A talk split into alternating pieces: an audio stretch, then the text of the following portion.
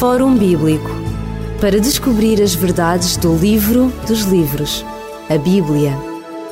Fórum Bíblico. O Fórum Bíblico está de novo na sua companhia. Em estúdio, Artur Machado e Lídio Carvalho irão passar esta hora consigo e refletindo sobre aspectos relacionados com a Bíblia, problemas, dificuldades ou até questões que o texto bíblico suscita.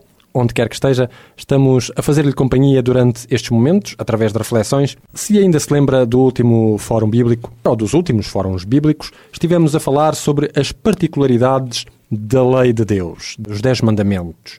E estivemos a ver justamente que eles estão formulados de uma certa maneira. Foi aí que ficámos.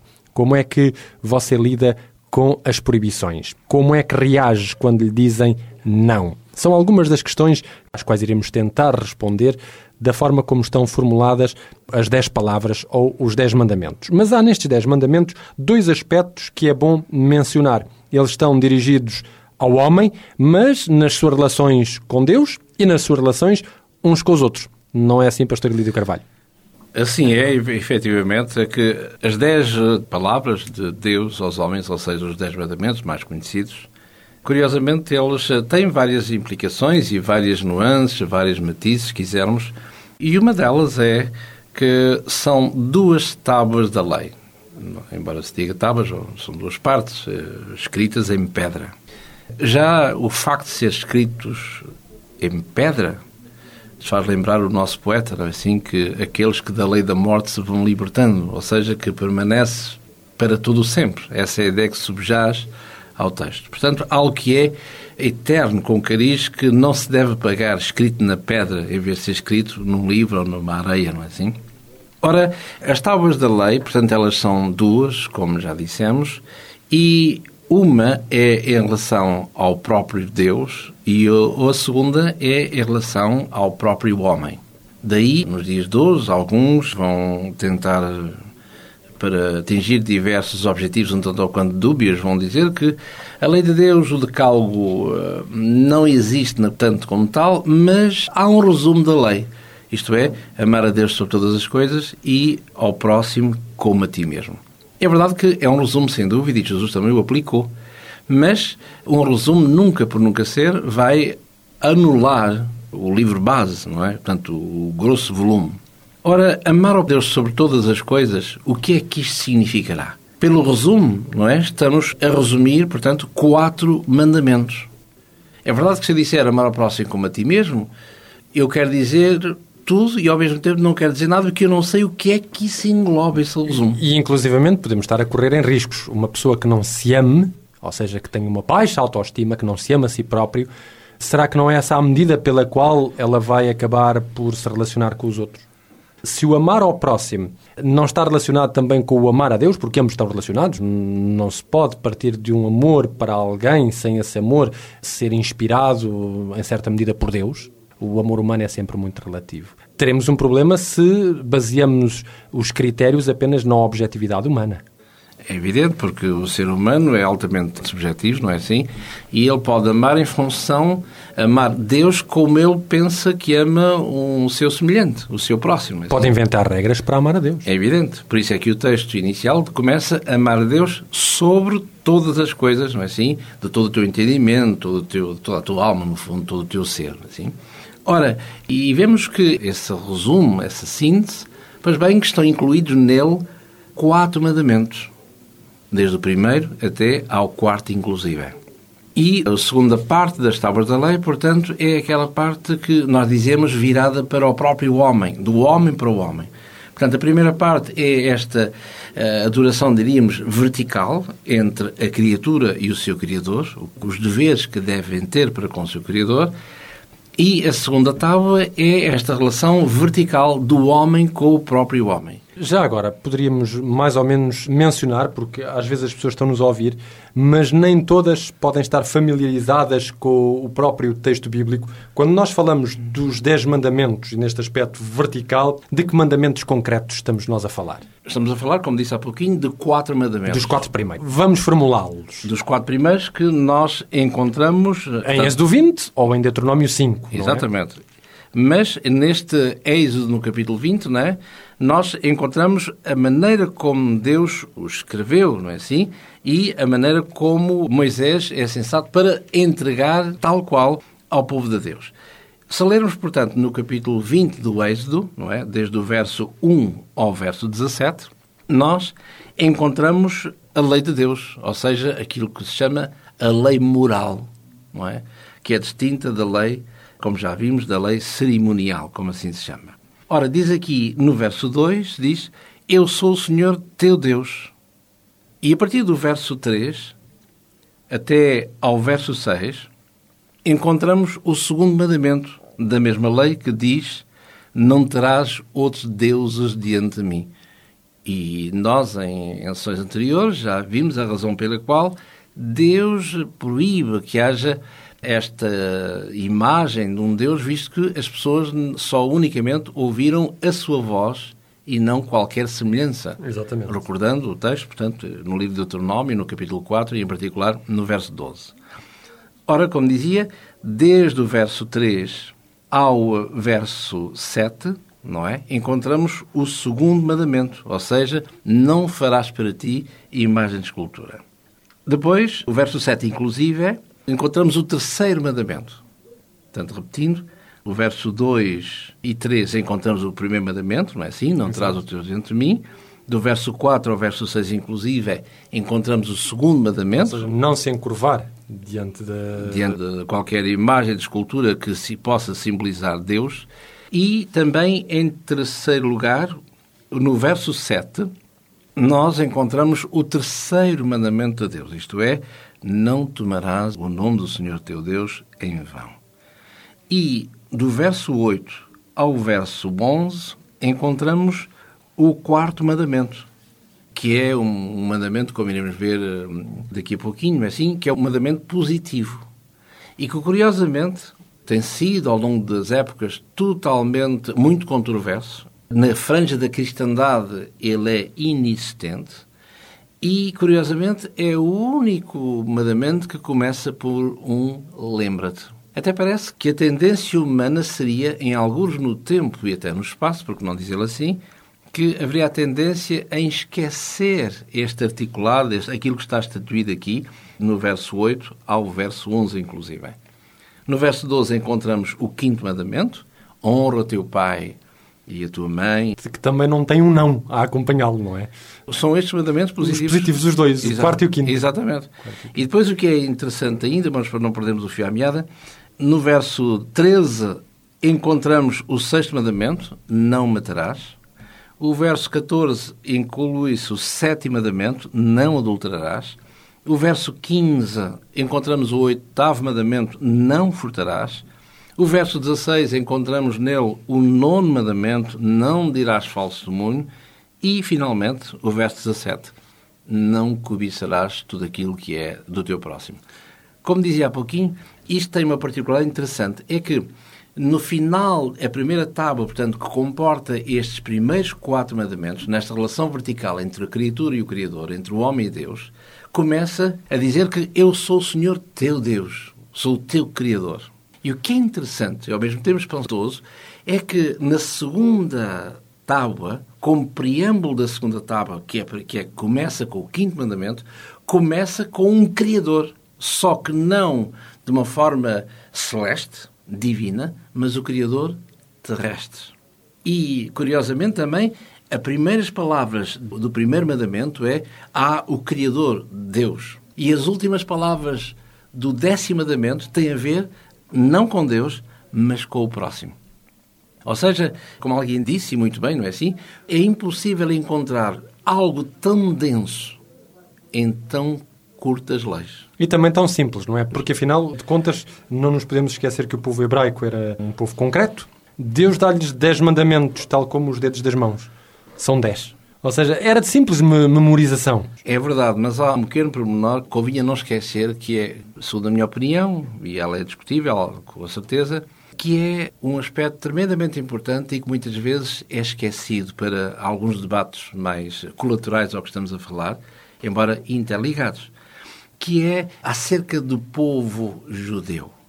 Não esqueçamos que, nesta altura, não havia essa nomenclatura de dizer povo judeu. Havia um aglomerado de homens e mulheres, permita-me dizer, de boa vontade, que Deus vai escolher, não sabemos qual as razões, sabemos, à luz de Deuteronômio, no capítulo 7, que Deus vai escolher aquele punhado de homens e mulheres para serem o seu povo e para dizer que eu escolhi-vos, não que vocês fossem os maiores em número, não que fossem os mais belos, mas escolhi-vos porque vos amava.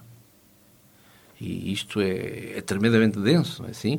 Quer dizer, diz tudo e ao mesmo tempo não diz nada, mas amava porquê? O que é que eles fizeram para que pudessem, não é? Há aí uma eleição, há aí uma escolha, uma separação. É um facto. Mas não na qualidade de, como nós dizemos hoje, são X, não é? Portanto, que é exatamente o que vai dizer mais tarde o sábio Salomão no seu livro de Eclesiastes, no capítulo 12, nos últimos versículos deste capítulo 12, onde ele vai dizer que teme a Deus e guarda os seus mandamentos, porque esse é o dever de todo o homem. Exatamente. Seja Portanto, ele judeu ou não. Ele não diz que é o português ou o francês ou lá o que é, ou, enfim, entre o judeu, ou nos dias de hoje, entre o judeu e o gentil. Mas diz que é de todo Adam portanto, uma forma universal de dizer o homem, dentre as diversas palavras para dizer homem na linguagem hebraica, não é assim? Mas o autor escolhe exatamente esta palavra, não escolhe, por exemplo, um ish, ou alguém com poder, alguém de escolha, alguém que tem posse, alguém que, alguém que decide. Curiosamente, não escolhe uma outra palavra, por exemplo, em nós, para dizer homem, no sentido do homem fraco, permita-me dizer que não tem um quem morto, que é mesmo assim. Que não Também não escolhe o Gibor que seria o chefe de guerra, o valente. Exatamente, é? nada disso. Vai escolher o Adam, a universalidade do ser humano. E se nós virmos isso, muitas áreas embaciadas, certamente elas se dissiparão. Estes mandamentos de Deus não são apanágio de um povo, mas são apanágio de todo o homem e mulher que quiser, aí sim, pertencer ao povo de Deus. Portanto, não está circunscrito geograficamente a e tanto é assim, se virmos o Antigo Testamento, não é assim? Vemos que Deus vai dizer: os gentios que não pertencem a esta minha eleição porque eu vos amo, se se inserirem neste contexto assim, assim, assim, eles são considerados são como meu povo e não como raízes secas. Não é? Estão a ver? Ora, portanto, não há, se quisermos um povo, é um bocado uh, difícil e ambíguo aquilo que eu iria dizer, ou seja, não há um povo de eleição há um povo de eleição sim, no sentido de a universalidade. Quem quiser seguir, então ele é um povo eleito em relação aos demais. Poderíamos dizer que o povo eleito é um começo para Deus, é a massa com quem ele começa, não é? E que depois vai estender a toda a Terra, a toda a universalidade, portanto, do planeta. E poderíamos também dizer que, eh, sendo assim, os dez mandamentos não são só para um povo, faz referência a esse mesmo começo. São estas leis para este povo com o qual se começa, mas depois que se quer estender a toda a humanidade. Exatamente, por isso é que Paulo vai dizer mais tarde, por exemplo, se nós recordarmos o que diz aqui, por exemplo, na carta aos Colossenses, não é? E quando falamos em Paulo, falamos como um académico, não como um simples, agora sim, judeu de nascimento, podia ser português ou francês ou de qualquer, na linguagem de hoje, é evidente, não é? Passando no anacronismo. Portanto, quando ele fala aqui em Colossenses, no capítulo 2, e em particular do verso 14 ao verso 16, vemos aqui um texto, por exemplo, entre alguns, não é? Da autoria de Paulo, que alguns aplicam de uma forma, permita-me dizer, abusiva, ou seja, tiram o texto do seu contexto. E ele diz aqui que no verso 16 que ninguém vos julgue pelo comer, pelo beber, por causa de dias de festa, de luz novas ou dos sábados, e aqui começa exatamente a confusão. Mas reparem no verso 17, porque que são estas coisas que ele acabou de mencionar, que são sombra das coisas futuras. Portanto, luas novas, todo este contexto de festividades, não é assim? E os sábados. Ora, o sábado não está ligado a estas festividades, aquilo que se chama o ritual. Mas porque o sábado, segundo o que nós acabamos de ver por alto no livro do Êxodo, não é assim? O quarto mandamento se encontra do verso 8 ao verso 11, no livro do Êxodo, do capítulo 20. Vemos que o sábado está ligado não a coisas futuras, mas curiosamente está ligado ao passado. ou seja, à, à criação. criação. Exatamente. E aqui vamos fazer um breve intervalo. Voltaremos já a seguir depois desta música. Tome nota dos endereços que vão ser mencionados. Se nos quiser contactar, é só utilizar um desses endereços que estarão à sua disposição. Ligue-nos para 21 3140166 ou contacte-nos para o e-mail forumbíblico.radioclubdecintra.pt ou pode escrever-nos para a Rua Acácio Paiva, número 35 A 1700 004, Lisboa.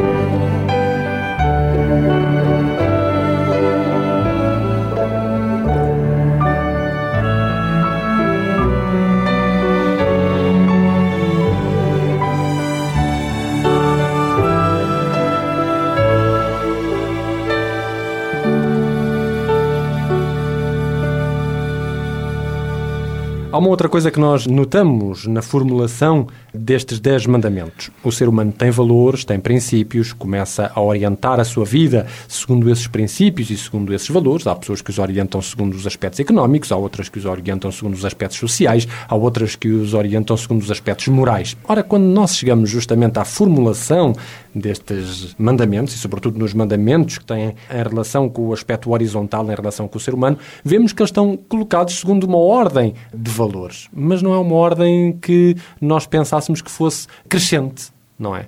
Curiosamente, é o inverso que se dá. É de uma forma decrescente. Porque se olharmos o, o, sexto mandamento, não é? Diz não matarás. Ou seja, aqui temos uma agressão física, um delito contra a vida. E isto, hoje em dia, a vida humana, enfim, tem o preço que tem. Por um lado tenta-se preservar, mas por outro lado a sociedade é? escamoteia um pouco o valor da vida. Portanto, o texto diz claramente não matarás. Portanto, delito contra a vida, agressão física. de ordem decrescente, depois tem o sétimo mandamento, que é não adulterarás, ou seja, um delito contra a família, que se manifesta numa agressão moral. Depois tem o oitavo, não furtarás, delito contra a propriedade. Um delito económico. Aspecto económico, assim. é isso? Depois tem o nono, o falso testemunho, um delito contra a reputação. Portanto, uma agressão verbal contra o outro. E, finalmente, o décimo mandamento, a cobiça.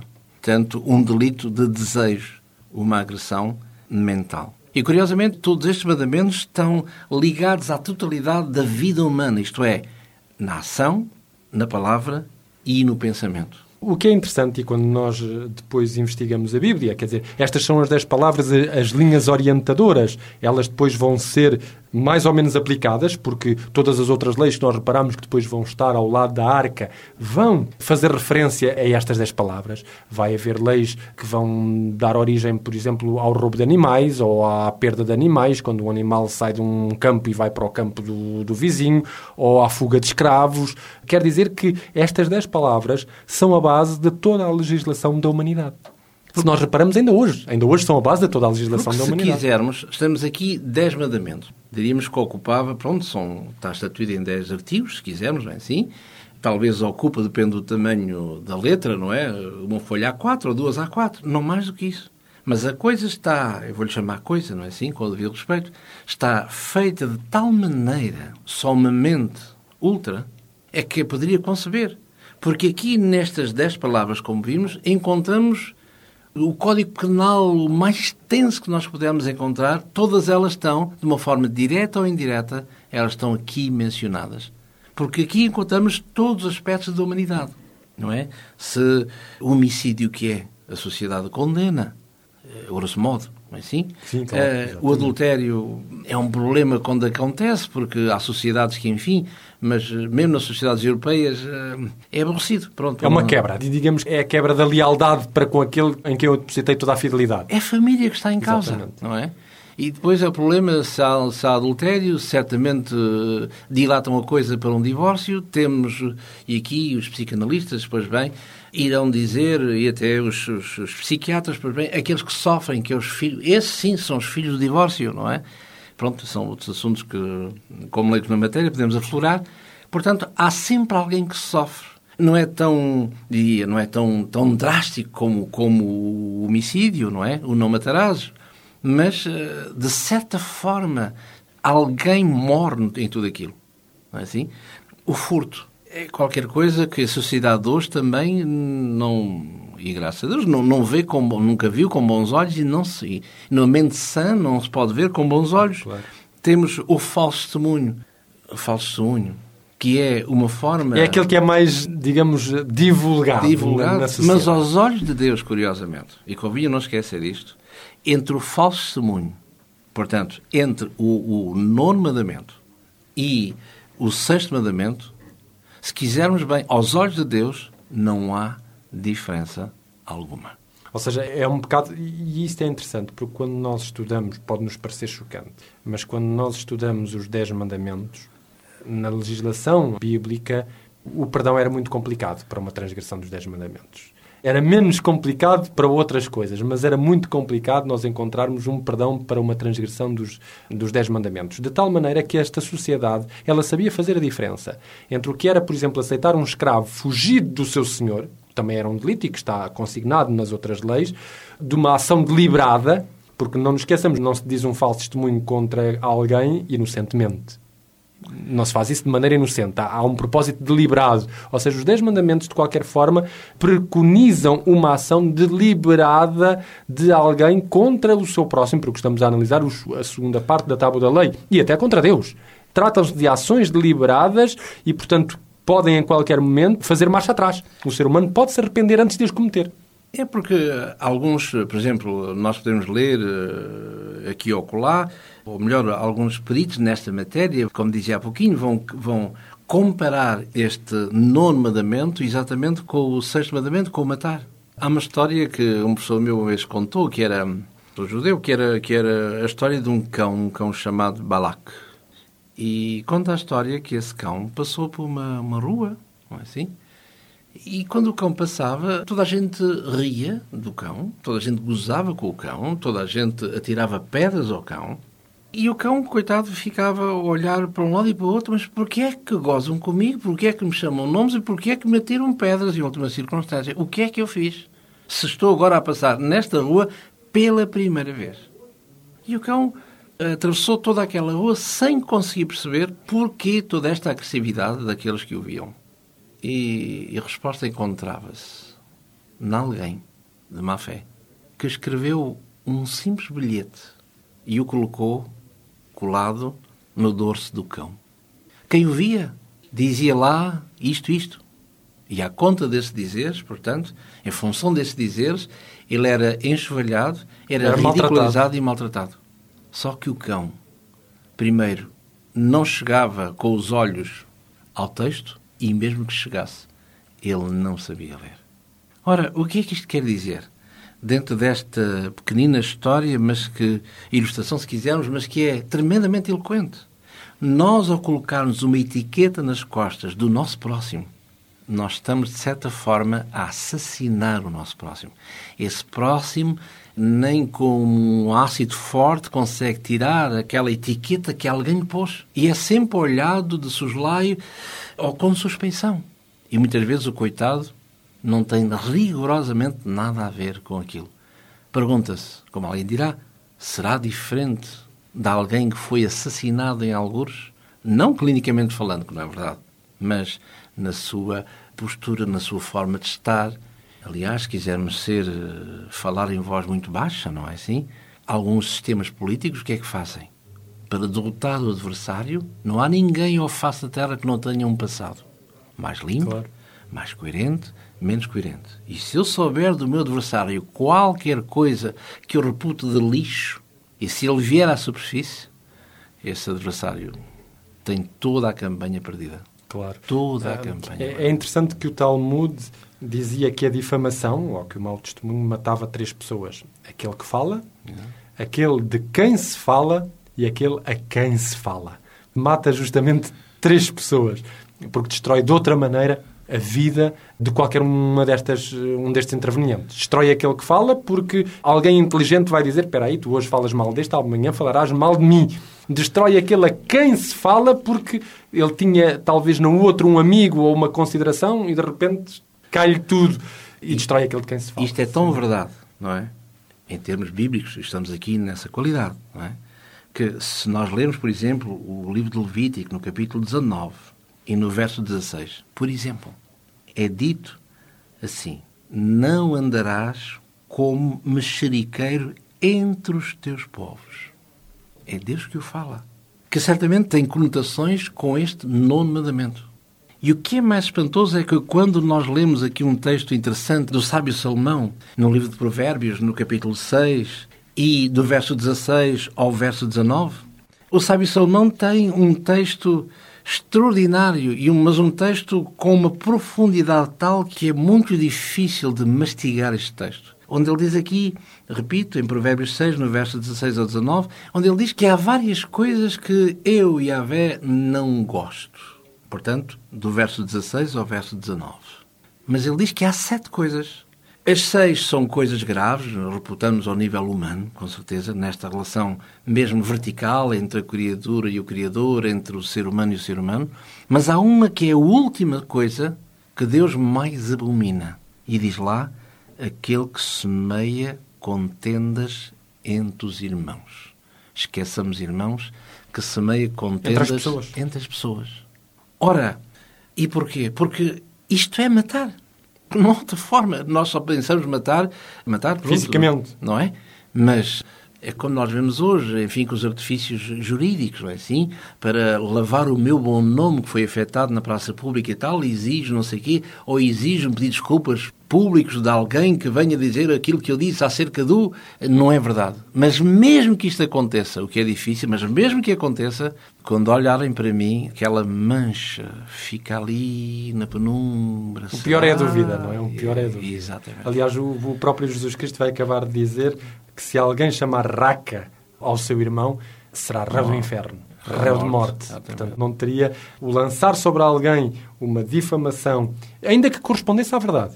Não tem o direito de destruir, de denegrir a vida do outro, porque a vida não nos pertence. E não por razão muito simples, creio eu, na minha humilde opinião, não é? Quem sou eu para julgar o outro? Porque o outro pode ter, vou-lhe chamar aqueles defeitos ou aquelas, uh, aqueles desvios amarelos. Amarelos. E eu, os meus desvios, por acaso, não tenho daqueles amarelos, mas tenho azuis, quiçá verdes, quiçá violeta, sei lá, não é? Ora, por isso é que na nossa sinalética, não é assim? Nós, quando apontamos, nós dizemos que é feio apontar. E se esticarmos a mão, nesta ação de apontar, o que é que a gente vê? Nós vemos um dedo para a frente e, curiosamente, somos, numa forma natural, espontânea, encolhemos os restantes três dedos para trás, virados para o nosso peito. Será que, quando apontamos, temos três dedos a apontar para nós? Será que isso quer dizer a nossa forma meramente exterior, não é? Fisionómica? Será que nós temos, será não temos mesmo, duas orelhas e uma boca só? Ou seja, deveria ser para muito ouvir, uma questão de sensatez e pouco falar, não é? Claro. Mas talvez, eh, começar por mim, nós talvez tenhamos duas bocas, ou três ou quatro, e uma orelha só. Falamos, falamos, falamos, não é? Como um gramofone, mas uh, escutamos muito pouco. E, biblicamente falando, é assim. Quem não sabe escutar, nunca obedecerá. Claro. Estamos a ver como os Dez Mandamentos não são apenas dez palavras que ficaram perdidas no tempo, mas que têm a sua aplicabilidade ainda nos nossos dias. Fazemos aqui mais uma pausa, voltaremos já de seguida para continuarmos a dialogar sobre estas dez palavras.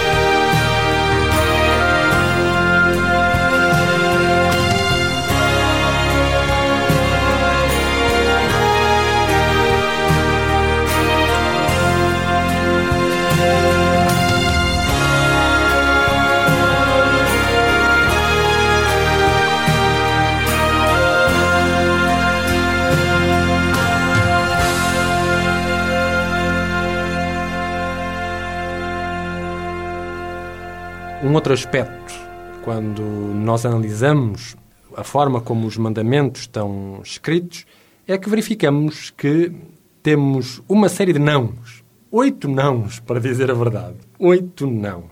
Portanto, temos uma formulação negativa e só temos dois positivos. O que é que isto quer dizer, esta formulação dos mandamentos? Os dois mandamentos positivos, e para exclusão de parte saberemos quais são os oito negativos, é o quarto mandamento, não é?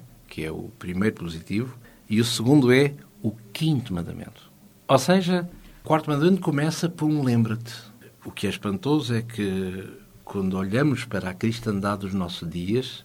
Fazia todo o sentido dizer lembra-te. É, é, estranho, não é? É estranho. Até parece que quem escreveu... Vamos, vamos imaginar que, que Deus não existe.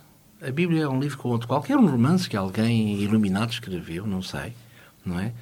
Mas é alguém que ou era tremendamente inteligente, se me-á permitida a expressão, ou então, nos nossos dias, devia ser adivinho ou bruxo, não é?